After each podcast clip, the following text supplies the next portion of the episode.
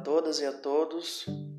Como foi dito na semana passada, nós vamos hoje, nesse podcast, encerrar o primeiro momento dos estudos em torno da poesia romântica e também nós vamos encerrar essa primeira parte de analisar e estudar os teóricos que contribuíram para um, para um olhar mais acabado, um olhar mais sensível e crítico é, na leitura de poesia. Então, como já disse nas aulas também e nos áudios, que a teoria literária ela é significativa porque nos permite a ter um olhar bem mais aprofundado, bem mais acabado, bem mais perceptível de um determinado texto literário. Então, por isso que eu sempre insisto, vamos ler teoria para tentar compreender de maneira ainda, ainda mais profunda, perceptível e sensível um texto literário. Então, hoje a gente vai ver uma breve discussão em torno de um, de um estudioso significativo é, chamado Emil Steiger. Ele é um estudioso suíço que elaborou uma obra bastante significativa para os estudos literários, uma obra chamada Conceitos Fundamentais da Poética. Nessa obra, ele lança mão de vários conceitos. E um desses conceitos eu quero discutir com vocês, que é sobre a disposição anímica. Bom, a disposição anímica a gente percebe é, pela própria expressão que é um estado emocional, que é um estado emotivo, psicológico de um determinado eu lírico. Então, esse estado emocional do eu lírico, ele é projetado por uma organização estética, né? Que a organização estética foi também muito discutida, né, ao longo desse podcast em sala de aula, que é tudo aquilo que compõe o poema, as imagens poéticas, o discurso poético, o discurso poético e a musicalidade. Então, é, esses elementos criam uma consciência, né, uma, uma consciência lírica, que acaba projetando certas emoções, certos estados da alma, certas percepções do eu lírico, certas emoções do eu lírico. Então eu vou ler aqui um pequeno fragmento da obra, né, de, de Emil Steiner, em, em que ele conceitua disposição anímica. O leitor só posteriormente dá-se conta de que os versos causaram-lhe alegria ou consolo porque ele vive idênticos condicionamentos. A uma leitura autêntica, o próprio leitor vibra conjuntamente sem saber porquê, ou melhor, sem qualquer razão lógica, sobre é, somente quem não vibra em uníssono com a obra exige razões. Então, olha só que teoria, olha só que fragmento é, muito significativo. Nós leitores, por exemplo, nós conseguimos é, ter as mesmas sensações, os mesmos sentimentos de leitura a partir do momento que a gente é, encara a obra literária. Então, a partir de certos elementos estéticos, né, a gente acaba percebendo a disposição anímica do eu lírico e, é, e quando a gente percebe, quando a gente fala no sentido de leitor, esse estado anímico, a gente acaba se afinando também com esse estado anímico do eu lírico. Por isso que quando nós lemos uma poesia, geralmente sentimos as mesmas dores do eu lírico, ou sentimos as mesmas alegrias do eu lírico, ou sentimos as mesmas saudades do eu lírico, ou sentimos é, os mesmos desejos ou prazeres de um determinado eu lírico. Então, de acordo com essa teoria, o leitor só compreende um determinado texto literário quando ele se afina com, a, com o texto lido. Então, a partir do momento que eu leio um poema e identifico aquilo ali que, ele, que, que o poema expressa, eu me afinei ao poema, estou afinado ao poema. Então isso significa dizer que as emoções expressas no poema eu também irei sentir. Então, a disposição anímica, além de revelar o estado emocional, psicológico, psíquico do eu lírico, também é uma forma de nós leitores nos afinarmos com a leitura da obra literária.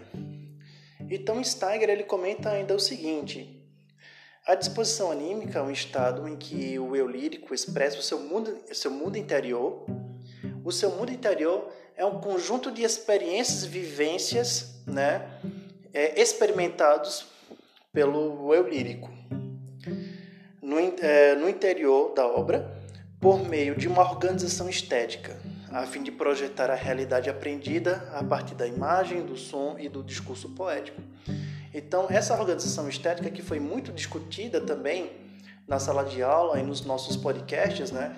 Que a organização estética significa é, os elementos literários capazes de projetar alguma coisa, uma experiência de mundo, uma experiência, é, uma vivência amorosa, afetiva, é, que possa também expressar um estado de alma, que é a disposição anímica. Bom, então, vamos ver um pouco essa teoria da disposição anímica na prática a partir da leitura do poema Saudades de Álvares de Azevedo. É um poema que está contido no livro A Lira dos 20 Anos. Bom, o poema, a leitura é mais ou menos assim. Foi por ti que num sonho de ventura a flor da mocidade consumi e as primaveras digo adeus tão cedo, e na idade do amor envelheci. Vinte anos, derramei-os gota a gota, no abismo de dor e esquecimento. De fogosas visões nutri meu peito, vinte anos, não vivi um só momento. Contudo, no passado uma esperança, tanto amor e ventura prometia, e uma virgem tão doce, tão divina, nos sonhos junto a mim adormecia, né? É um poema belíssimo que pode nos trazer também algumas disposições anímicas ou alguns estados da alma do eu lírico. Vou analisar algumas partezinhas de cada estrofe para a gente discutir um pouco. Vamos aqui para a primeira estrofe do poema em que o primeiro verso comenta: Foi por ti que num sonho de ventura. Quando a gente fala sonho, quem teve a oportunidade, por exemplo, de estudar psicanálise na literatura, percebe que sonhar é projetar um ideal, né? Ou seja, é, é um processo de idealização sobre alguma coisa. Então, neste poema aqui, a gente a gente percebe um processo de idealização da figura de uma mulher, né? É que é uma característica do, do poema romântico, né? Sobretudo poema de segunda fase, né? Do nosso romantismo brasileiro. Então, quando a gente fala sonho de ventura, a gente fala de uma idealização que, que proporcionava felicidades, né? a flor da mocidade consumir. Olha só que exagero.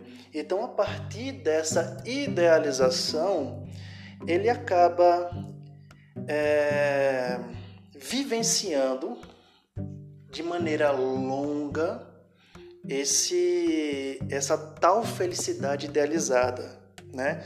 Por isso que na segunda, é, no segundo versinho ele comenta a flor da mocidade consumir, ou seja, é, esse processo de idealizar uma mulher, ele consumiu por um longo tempo. É, na segunda estrofe, que também a gente percebe esse, essa hipérbole, esse exagero, também que é uma que é um estilo muito característico na poesia romântica, né?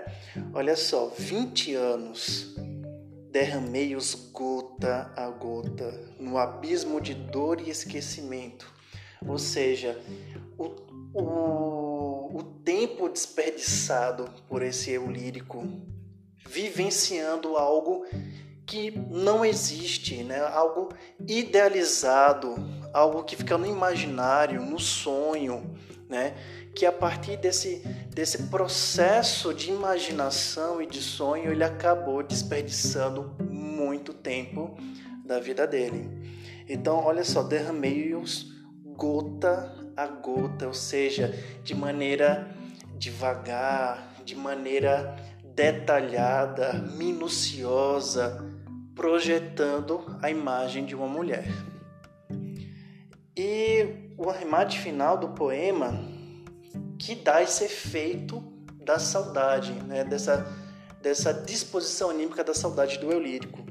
Contudo, no passado uma esperança. Tanto amor e ventura prometia, ou seja, a saudade do passado quando ele não idealizava a mulher, né? quando ele não passava muito tempo idealizando a figura de uma mulher que não existe. Porque quando ele não passava né, é, a ter longos processos de idealização, ele sentia que aquele sentimento né, que ele vivenciava contemplar aquela mulher prometia aventuras, gozos, prazeres. Por isso, remete essa ideia da saudade. Pois bem, pessoal, é, para quem é do sexto período, por exemplo, do curso de letras, eu vou enviar essa poesia para vocês, para que vocês possam também fazer a leitura de vocês de acordo com os teóricos que a gente conclamou ao longo da nossa disciplina. Então, vou disponibilizar no Google Sala de Aula. E se vocês é, visitarem também o Google Sala de Aula, vão perceber é, conteúdos novos, como por exemplo, nós vamos trabalhar também é, a partir de quarta-feira, né? A partir de amanhã, é, a prosa romântica. Então, tem um material, vejam esse material, leiam, tem um material em vídeo também. E qualquer dúvida, é, podem me procurar, estarei acessível a vocês. Então, de antemão, bons estudos e até mais.